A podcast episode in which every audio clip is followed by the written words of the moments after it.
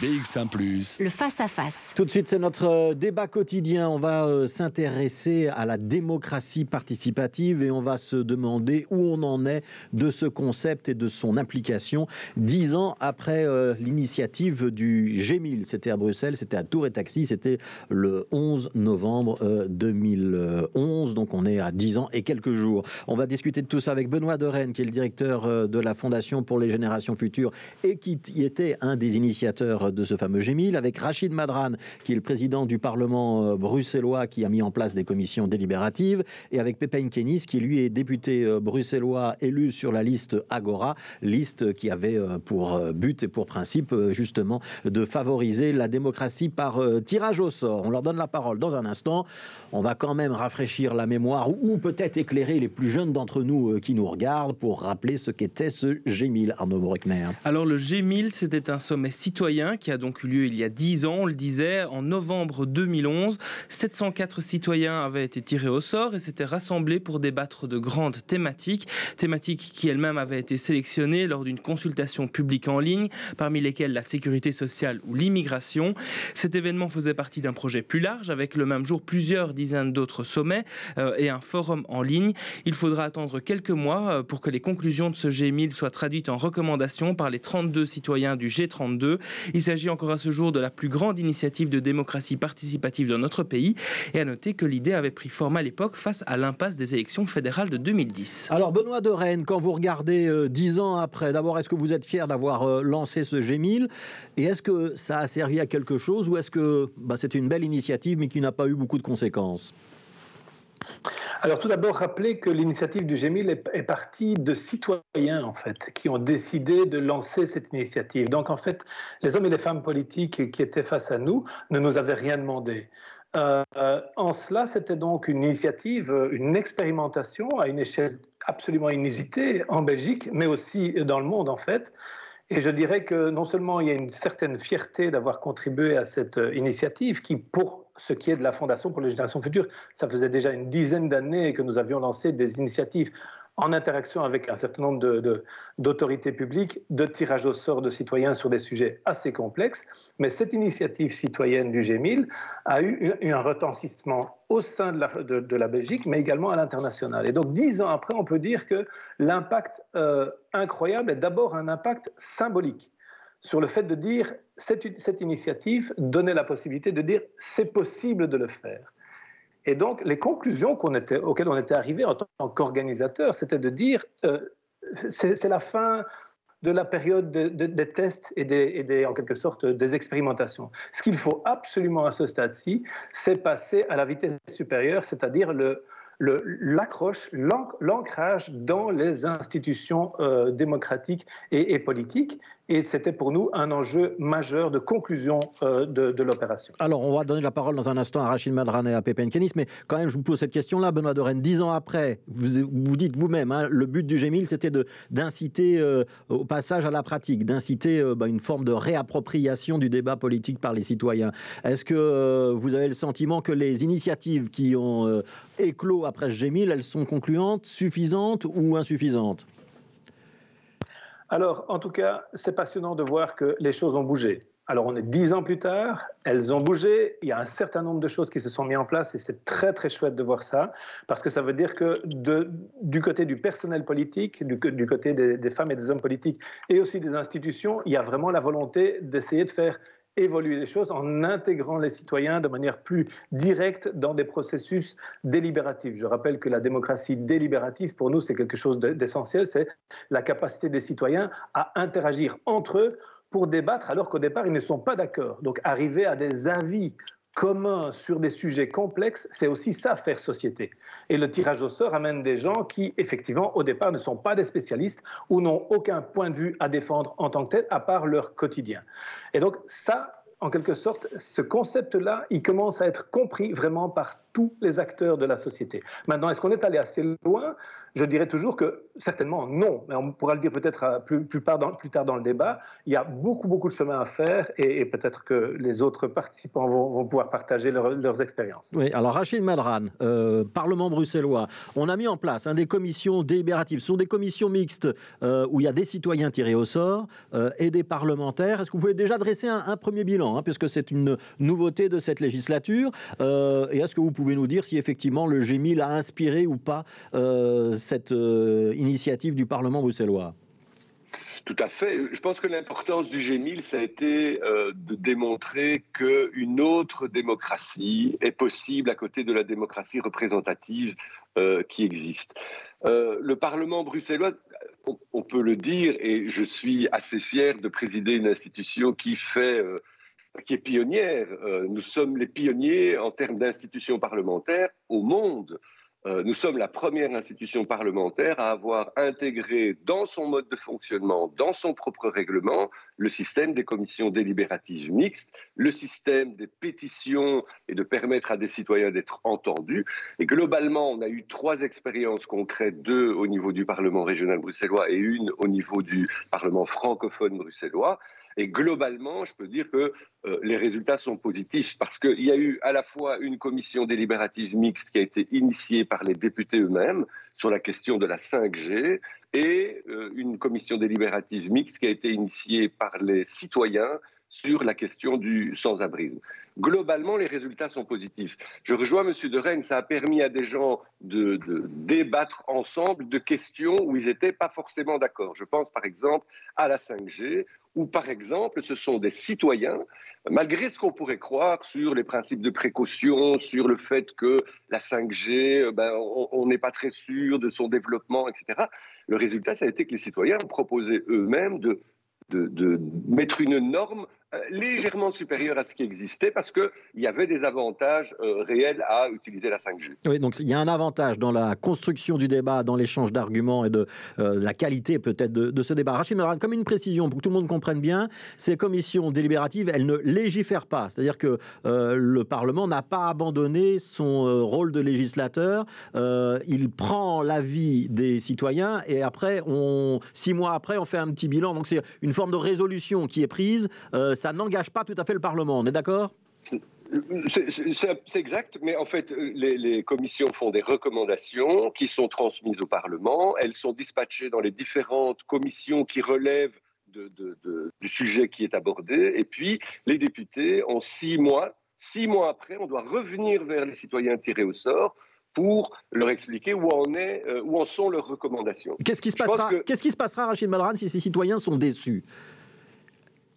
Écoutez, s'ils sont déçus, ben, ils en tireront les conclusions en disant vous n'avez pas été suffisamment loin, ils voteront pour d'autres formations politiques. Mais le but, c'est pas non, il faut pas non plus, je pense, hein, qu'il faut aussi avoir l'humilité de dire que la démocratie participative citoyenne est un instrument qui vient à côté de la démocratie représentative, euh, s'ajouter à un système qui est notre système démocratique. Il n'y a pas, je pense, de système miracle ou de, baguette magique. Moi, ce que je constate en tout cas, c'est que ça a permis à des gens qui n'auraient jamais franchi les portes du Parlement, qui n'auraient jamais euh, participé à des débats politiques, d'être intégrés dans cette discussion. Et je pense que c'est ça qui est euh, vraiment intéressant dans ce, dans ce système. Alors, Pépin Kenis, vous, vous êtes euh, un élu, député bruxellois, élu d'une liste qui était la liste Agora, qui euh, avait pour principe donc de reposer entièrement sur cette notion de démocratie participative et de citoyens tirés au sort pour, pour légiférer. D'abord, un petit mot sur les initiatives mises en place au Parlement bruxellois et dont Rachid Madran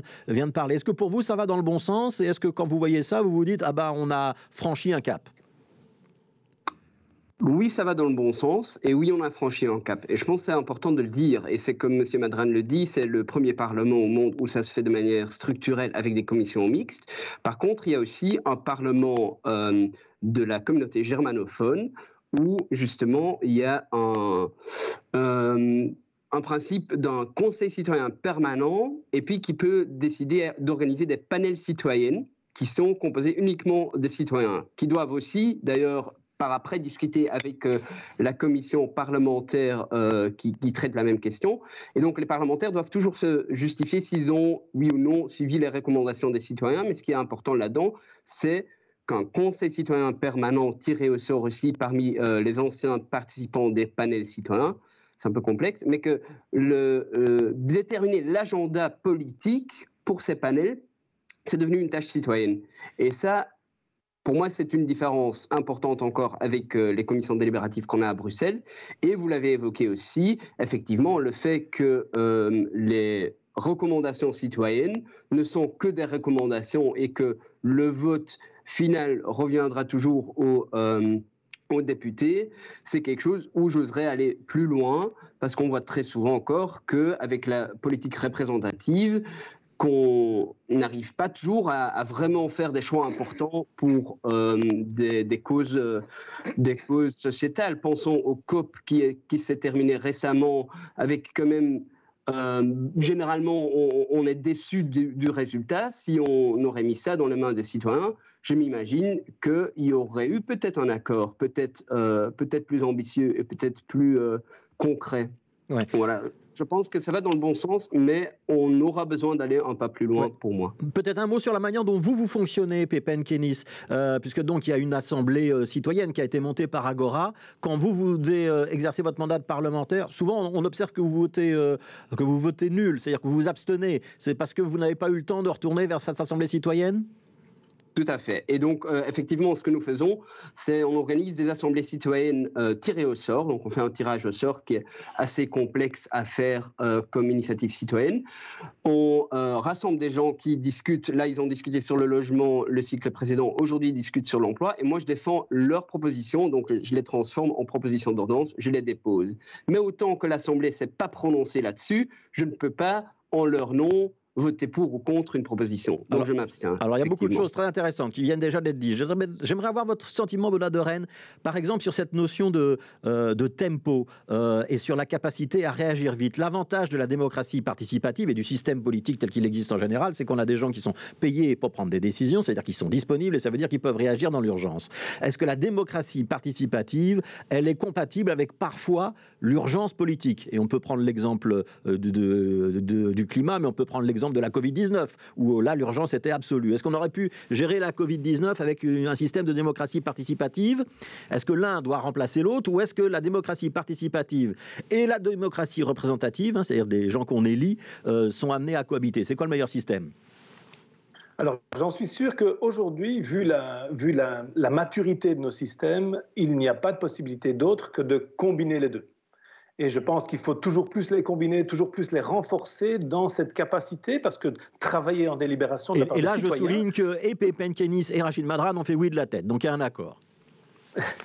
Euh, c'est-à-dire que euh, c'est aussi envoyer le message aux citoyens de dire travailler en délibération, c'est faire un effort de la part des citoyens de faire un chemin vers l'autre.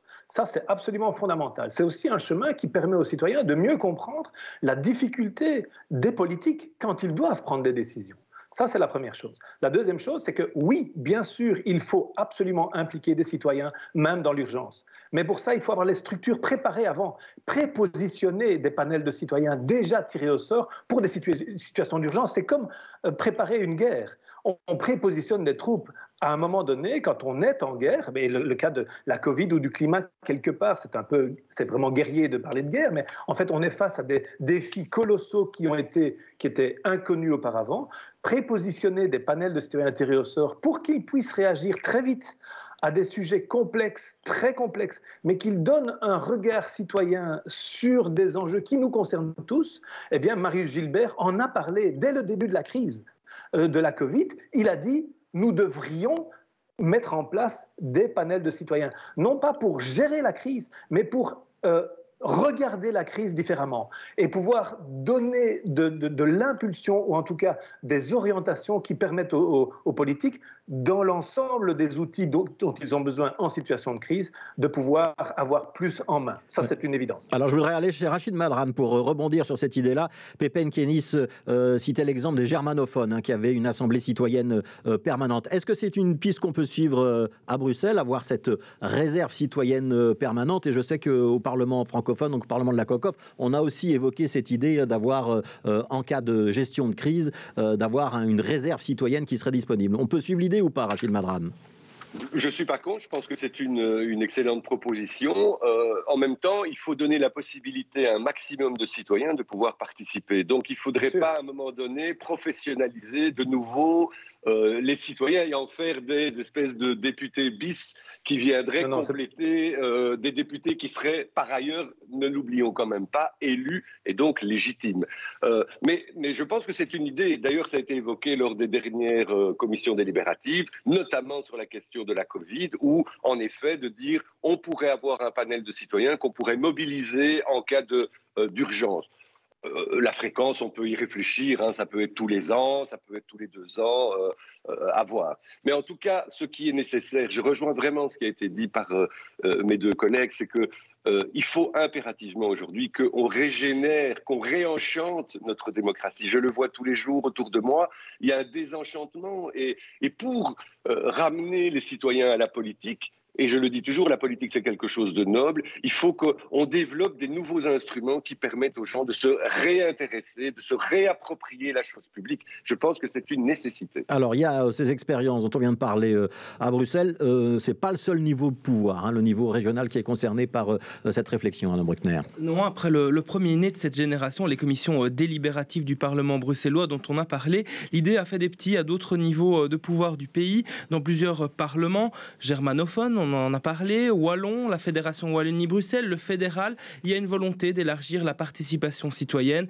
En Wallonie, il y a notamment un panel citoyen sur le climat qui s'est tenu euh, avec euh, sa première réunion en avril dernier avec 75 citoyens.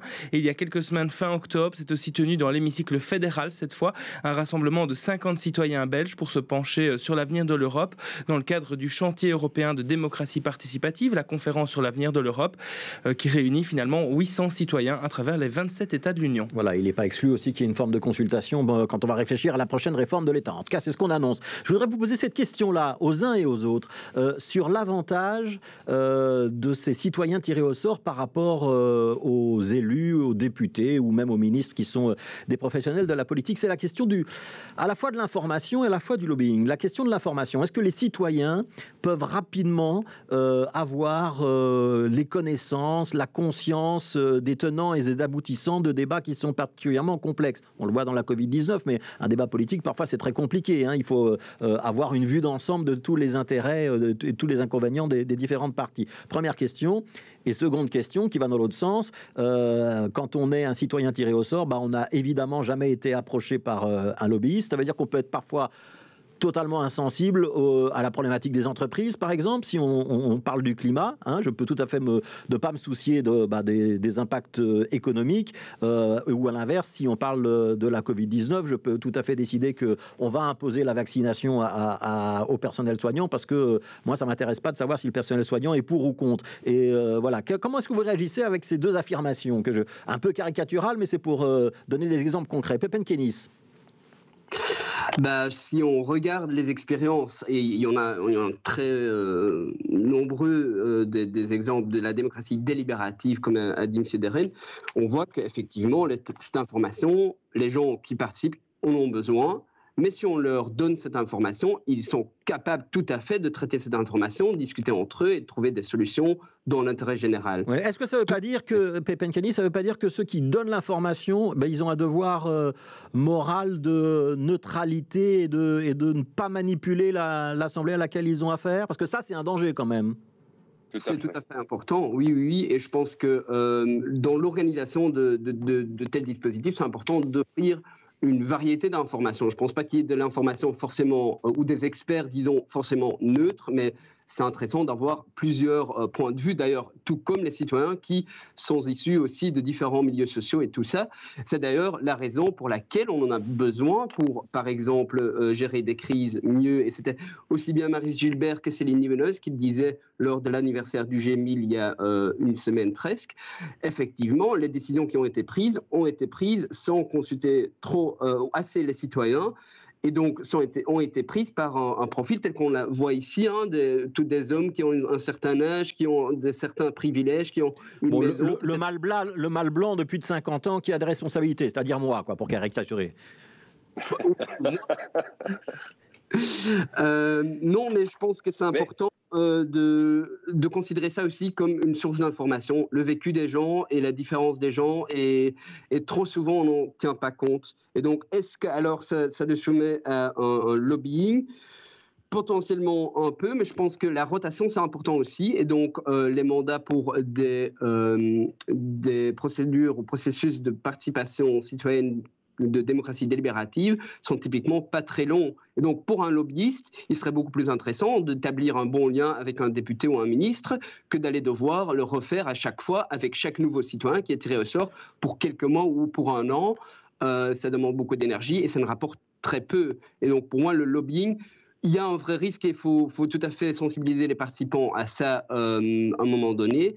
Mais euh, voilà, pour les lobbyistes, même, je pense que l'intérêt est, moins grand que pour euh, aller faire de lobbying auprès des députés ou des ministres. Benoît Dorène, moins de sensibilité au lobbying euh, du côté des citoyens tirés au sort par rapport euh, aux hommes politiques bien installés et vers lesquels les lobbyistes viennent souvent. Et lobbyiste, c'est pas forcément un grand mot. Hein. Ça peut être les syndicats, ça peut être les entreprises, ça peut être bah, le secteur hospitalier, par exemple, hein, qui font de l'information et des pressions auprès des élus. C'est leur rôle. Peut-être moins de lobbying, mais est-ce qu'il y a la, la compétence et la compréhension toujours nécessaires. Euh, hein, je reprends mon exemple de la crise de la Covid-19, où il faut gérer à la fois des aspects de santé publique, à la fois des conséquences économiques, des conséquences euh, psychosociales, etc. Est-ce que euh, tous les citoyens peuvent, d'un claquement de doigts, comprendre la complexité de ces enjeux-là? Mais j'aime bien l'idée, il ne s'agit évidemment pas de demander aux citoyens d'un claquement de doigts qu'ils répondent. En fait, on s'en fout de la vie individuelle et immédiate d'une personne. Un micro-trottoir, ça n'est pas utile, c'est utile pour personne. Par contre, de mettre les gens en situation d'interagir avec des avis complètement divergents devant soi, plus des collègues qui sont obligés avec, avec soi d'arriver à un avis convergent alors qu'ils ne sont pas d'accord, ça c'est créer de la complexité, mais gérer de la complexité. Et donc je pense que ce processus d'apprentissage pour les citoyens de la complexité et des solutions que l'on doit prendre ensemble pour vivre ensemble, ça c'est absolument capital. Maintenant, je voulais rajouter un petit élément, c'est que les citoyens, en fait, malgré tout ce qu'on va mettre en place, et ça c'est malheureusement, c'est mon point de vue après 20 ans de travail dans ce domaine, c'est on continue, on continue à perdre les combats de la démocratie. C'est-à-dire qu'avec le temps qui passe, on perd des gens au fil du temps. Et donc, ma vision, notre vision à très long terme, à très long terme, c'est de dire d'ici 20 ou 25 ans, il faudrait viser une démocratie beaucoup plus directe qui intègre la délibération et qui intègre le parlementarisme représentatif, c'est-à-dire qui crée une sorte de, triangle magique positif pourquoi, pourquoi est-ce que je reparle ou je parle de démocratie directe? C'est parce qu'en fait, la seule démocratie aujourd'hui qui ne perd pas la confiance de ses citoyens, c'est la Suisse. Et on a beau tourner autour du pot, tous les autres pays, l'Allemagne, la France, la Belgique, quel que soit le modèle particratique ou pas, on perd la confiance des citoyens année après année. Le seul modèle qui est stable dans sa confiance de des citoyens dans leur modèle, c'est la Suisse. Et donc, tout homme politique et toute femme politique aujourd'hui devrait se poser la question à 20, 25 ans de, de perspective de dire comment faire pour garder la confiance de nos citoyens Outre d'essayer de trouver toute une série de mécanismes qui améliorent la situation, est-ce que ce ne serait pas de renverser la logique? Mais évidemment, pour le faire, il faut démarrer au niveau local, commencer par les communes, parce qu'on ne peut pas expérimenter les choses au niveau euh, fédéral ou régional de manière euh, abrupte et, brutale. On l'a vu, le Brexit est l'antithèse même de la démocratie directe, l'antithèse absolue. absolue. Alors, Rachid, Rachid Madran, est-ce que vous êtes prêt à aller vers le système euh, helvétique, le système suisse, alors qui est très décentralisé? On a tous en image les grandes votations à échelle nationale, mais il y a aussi des systèmes très décentralisés. C'est ça l'avenir de la démocratie bruxelloise et belge? Il est aussi très complexe. Hein. Je rappelle qu'ils ont une vingtaine de ministres, une vingtaine de ministres de l'enseignement, etc. Le modèle n'est pas plus simple que le nôtre. L'herbe est toujours plus verte ailleurs.